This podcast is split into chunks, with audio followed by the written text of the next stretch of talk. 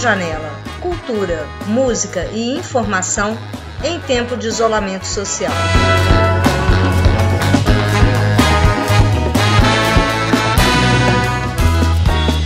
Uma história de amor não correspondida e a premiação nas Olimpíadas. As Olimpíadas de Tóquio sobre as lentes de técnicos e atletas. Dicas e curiosidades sobre a prática de esportes e muito mais você só encontra aqui na Rádio Janela. Fique com a gente!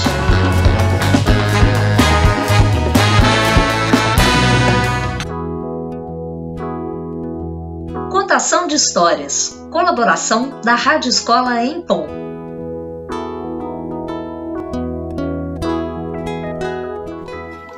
Tudo começou com uma aposta entre Apolo e o cupido Eros.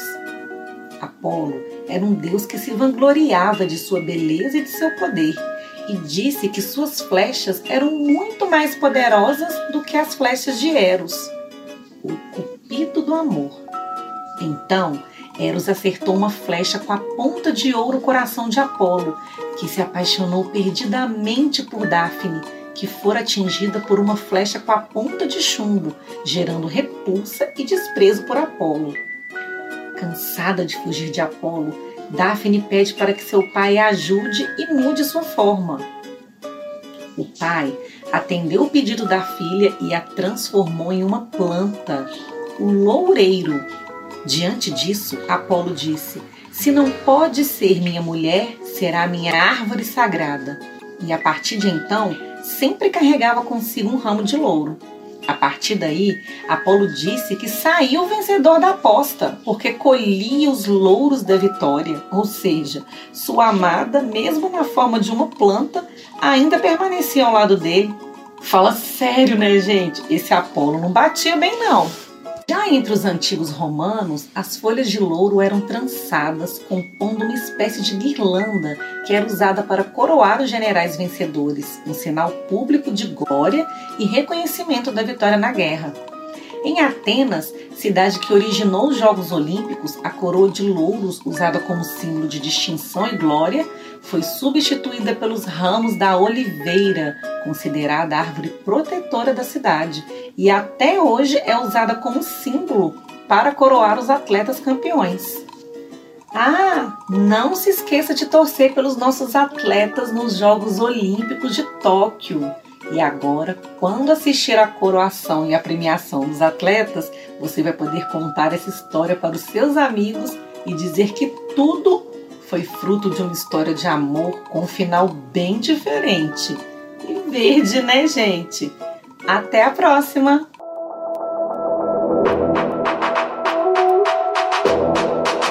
Informação.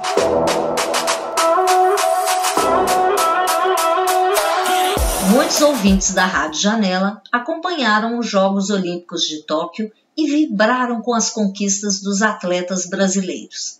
Raíssa Leal, atleta mais jovem a competir em uma modalidade esportiva pelo Brasil, trouxe uma medalha de prata no skate feminino. E Rebeca Andrade conquistou as medalhas de ouro no salto e de prata na ginástica artística geral. A conquista de 21 medalhas para o Brasil é bem surpreendente diante da falta de incentivos governamentais e de patrocínios enfrentados por nossos atletas.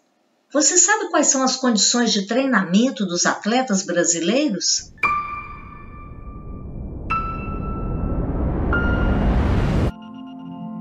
Com esportes que vão desde a tradicional corrida até os estreantes do skate, a competição acumula partidas incríveis em 46 modalidades. Para além das dificuldades que todos os atletas devem enfrentar, os brasileiros têm mais um problema: a falta de investimento e de patrocínios. Segundo o levantamento do Globo Esporte, dos 309 atletas brasileiros participantes nas Olimpíadas de Tóquio, 231 dependem do Bolsa Atleta incentivo criado pelo governo federal em 2004 e que não teve edital lançado no ano passado, justo no ano de preparação para as Olimpíadas de Tóquio. 131 atletas não contam com patrocínios, 41 precisaram fazer vaquinha para ir ao Japão e 33 não conseguem viver só do esporte e tem outras profissões, como motorista de aplicativo. Para falar um pouco mais sobre esses desafios, as bolsistas da Rádio Janela, Ana Beatriz Fosco e Ingrid Andrade, entrevistaram Bruno Roberto Santos, técnico de vôlei da Conclave Médico Desportivo e da Liga das Atléticas Universitárias da UFMG e José Gabriel Tavares Pereira, jogador de futebol que jogou no Flamengo e no Cruzeiro e que atualmente está em Goiânia. Bruno Roberto, há quanto tempo você é técnico? Oi, Ingrid. Eu já trabalho com voleibol como técnico desde 2015 e sempre trabalhei no meio universitário, né, na UFMG, e com o voleibol competitivo master. Todos que eu trabalhei foram com competições, né, campeonatos e tal. E tinha algumas equipes também de preparação, que eu ensinava a galera, né, para se preparar para o alto rendimento. Durante sua atuação profissional, percebeu algumas mudanças nos incentivos ou legislações sobre esportes? Vejo que desde a minha época eu jogava até para agora, é, houve muitas oscilações né, de incentivo. Então teve uma época que tinha né, as famosas bolsas atletas, mas eu sinto que o, o, investimento ele tem caído cada vez mais no esporte. Tem alguns exemplos, não no vôlei, mas em outros esportes, de pessoas que estavam vendendo rifa para disputar um mundial. Com as restrições da pandemia, como são as concentrações, os treinos, os jogos e as torcidas dos seus times? Durante a pandemia, é, foi suspendido tudo, né? Os treinos e tal. É, eu tive duas, é, duas ideias, né? Uma foi treinamentos é, teóricos. Então, com uma equipe que eu tenho, a gente fez alguns treinamentos teóricos de possibilidade de jogadas, de tomada de decisão através de vídeos, né, de forma online. E com outra equipe, eu tive, elas tiveram a ideia de fazer treinamentos físicos online. É, agora que já estão liberando os campeonatos e tudo, as restrições estão sendo, né, todo mundo de, de máscara, se encontra e tal, tenta manter o mais distanciamento social possível e igual esse campeonato que, que, que uma equipe me está participando, é, não está permitindo torcida. Então é extremamente fechado só para quem está jogando mesmo.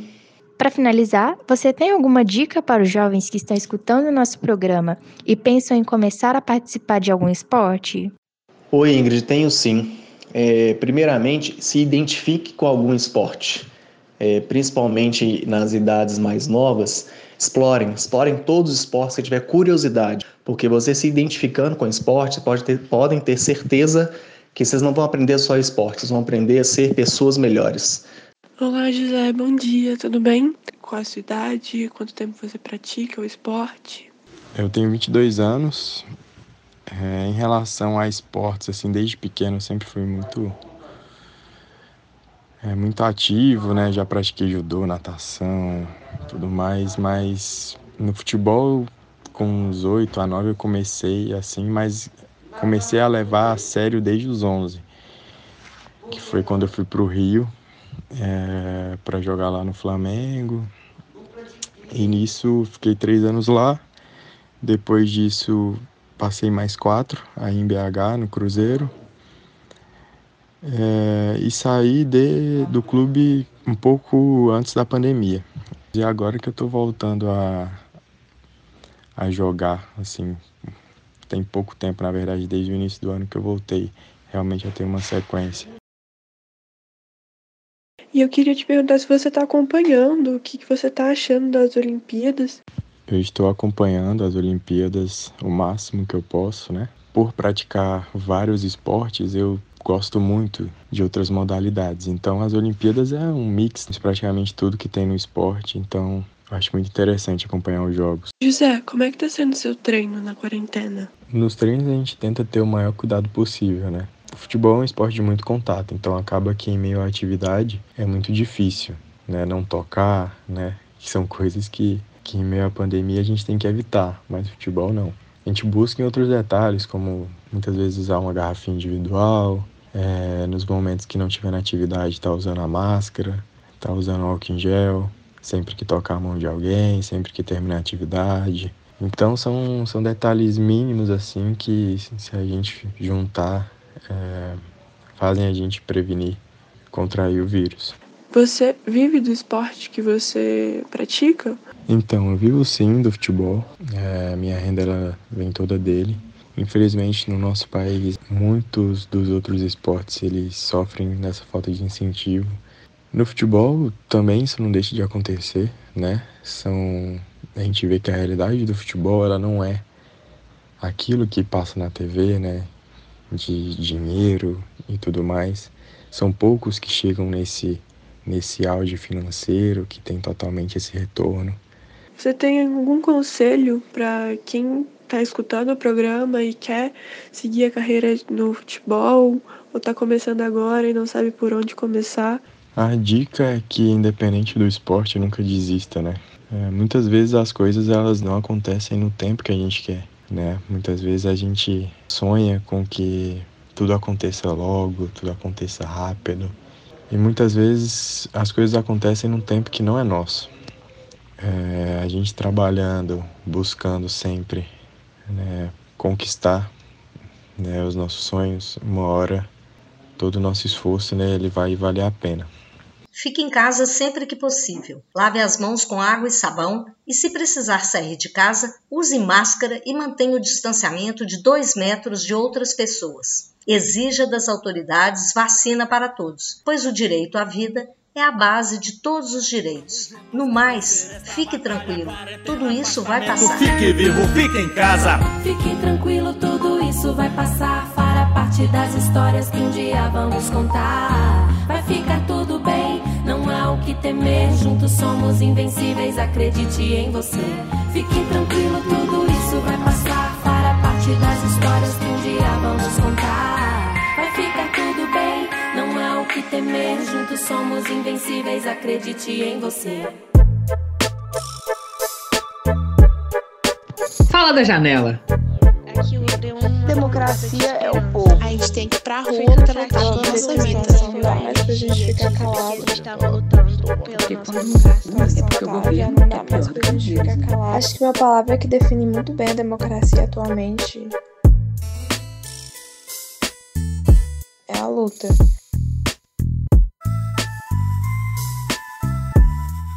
Olimpíadas, para mim, eu posso resumir ela em três palavras, que é felicidade, união e superação. É aquele evento que tem de 4 em 4 anos e você tem a oportunidade de ver esportes que você não costuma ver diariamente. Surf, skate, escalada, que foram até esportes que estrearam esse ano, foram ótimas experiências de poder assistir. Escolher um, um momento favorito é muito difícil. Eu gostei muito da Raíssa Leal, né, nossa representante do skate street, de 13 anos, ter ido pro pódio, ganhado medalha de prata. Isso foi incrível. É a medalhista mais jovem da história do Brasil, né? E uma medalha muito emocionante. Nossa primeira medalha no skate feminino, logo na primeira participação, da primeira inserção do esporte nas Olimpíadas. Foi muito legal acompanhar toda a trajetória dela e o Brasil todo se mobilizou por isso. É Rebeca Andrade ganhando medalha pra gente na ginástica artística, um momento assim histórico. É, tiveram vários momentos desses assim em que nós pudemos ver mulheres mudando a história mesmo, sabe? Ficando marcadas na história do Brasil nas Olimpíadas pelo resto da vida, que é uma conquista assim do país todo. Quando um, um atleta ganha uma medalha de ouro, ou prata ou de bronze, é assim um ganho pro país todo. E nesses últimos tempos tá, tá difícil, né? Assim, falar, nossa, sinto orgulho do meu país. E esse é um momento em que eu sinto, eu sinto orgulho do meu país, eu torço muito. Então eu acho que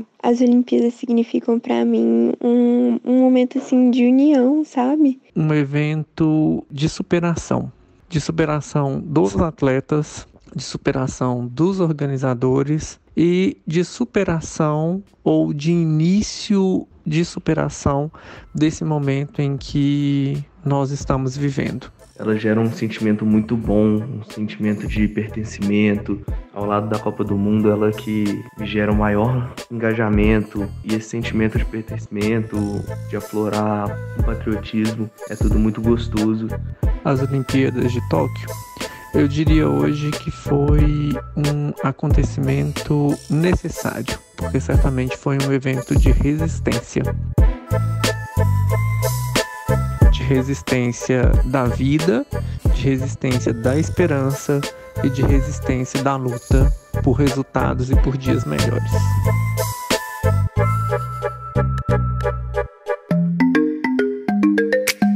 Dicas e curiosidades Colaboração da Rádio Escola em Ponto. Todo mundo sabe que a prática de atividades físicas é indispensável para a melhoria da saúde e prevenção de doenças. E de acordo com a Organização Mundial de Saúde, apenas 150 minutos semanais de atividade física leve ou moderada são suficientes, o que corresponde a pouco mais de 20 minutos diários de atividades. Mesmo assim, quantas vezes falamos que não temos tempo, que não conseguimos, que não dá? Sempre arrumamos mil motivos para não fazermos, não é mesmo? É bom lembrar que não é só caminhada e ginástica que conta. Qualquer atividade esportiva é uma atividade física. Peteca, vôlei, aquela peladinha de fim de semana.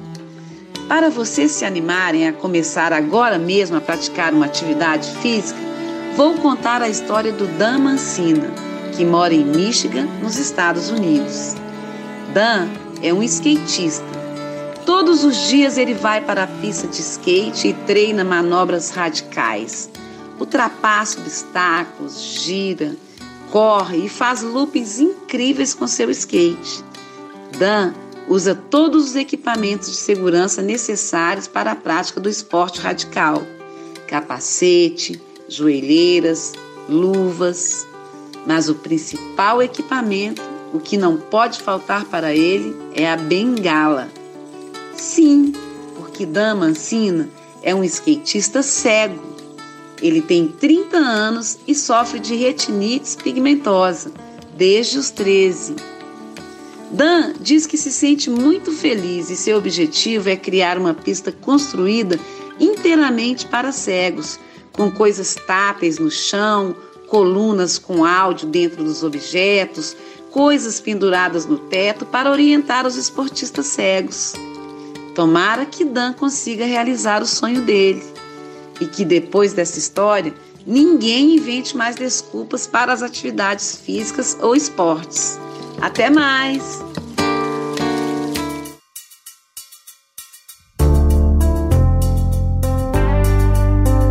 Música independente.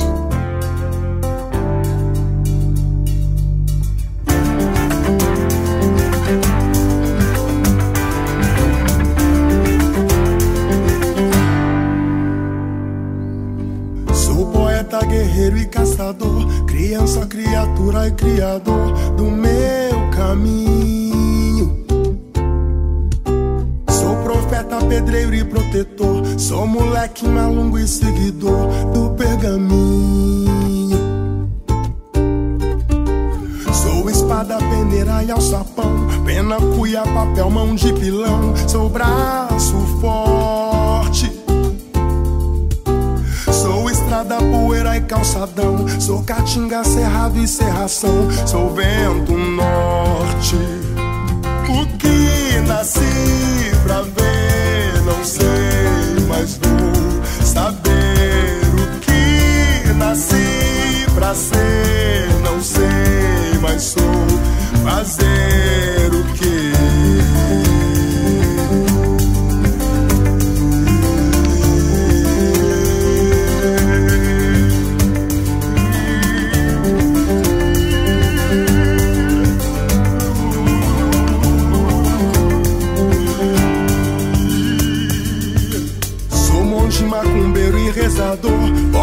ponte, passagem e pastor de carneirinhos. Sou pão de candeeiro e caldeirão, sou batuta, bateia e comunhão de pão e vinho. Sou vulcão, ventania e vapor, sou maré corredeira e corredor, seguindo em frente e remador. Sou a fé brasileira e sempre vou contra a corrente. O que nasci pra ver, não sei, mas vou saber. O que nasci pra ser, não sei, mas sou. Fazer o que nasci pra ver, não sei, mas vou nascer.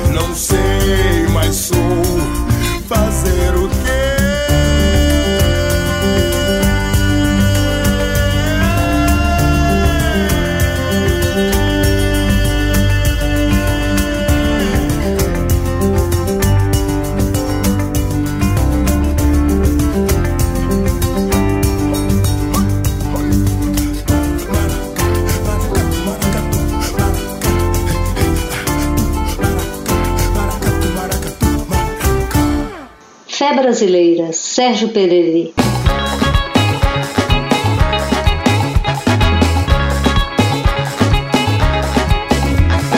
Projeto Rádio Janela. Coordenação Maria Guiomar Frota e Marina Cajaíba. Apresentação Maria Guiomar Frota. Direção e edição Ricardo Lima.